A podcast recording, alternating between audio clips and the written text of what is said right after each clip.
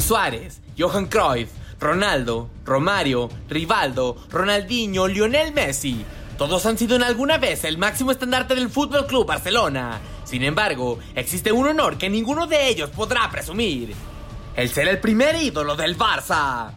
Nacido en la provincia de Iloilo, en Filipinas, en 1896, Paulino Alcántara fue hijo de madre filipina y padre español. Con apenas tres años de edad se mudó con sus padres a Barcelona.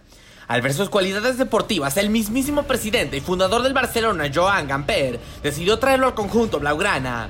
Tras un corto periodo en el Barça juvenil, Paulino debutó con el primer equipo con tan solo 15 años y 4 meses de edad, récord que aún permanece activo en el club. Alcántara no solamente se conformó con ser el futbolista más joven en vestir la elástica azulgrana, sino que también marcó un hat-trick en su debut. Sus impresionantes actuaciones y una gran cuota goleadora elevaron su fama por toda España. Pero no fue sino hasta el 30 de abril de 1922 cuando ganó el apodo que lo inmortalizaría en la historia.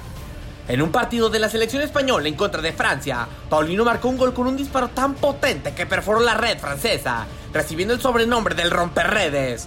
Con el hispano-filipino como delantero, el Barcelona consiguió 5 campeonatos españoles, 10 campeonatos catalanes y 2 copas de los Pirineos.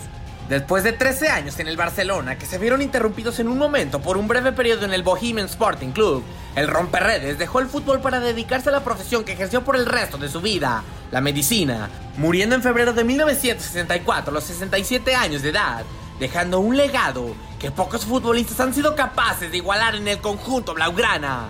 Para tu DN Radio, Max Andalón.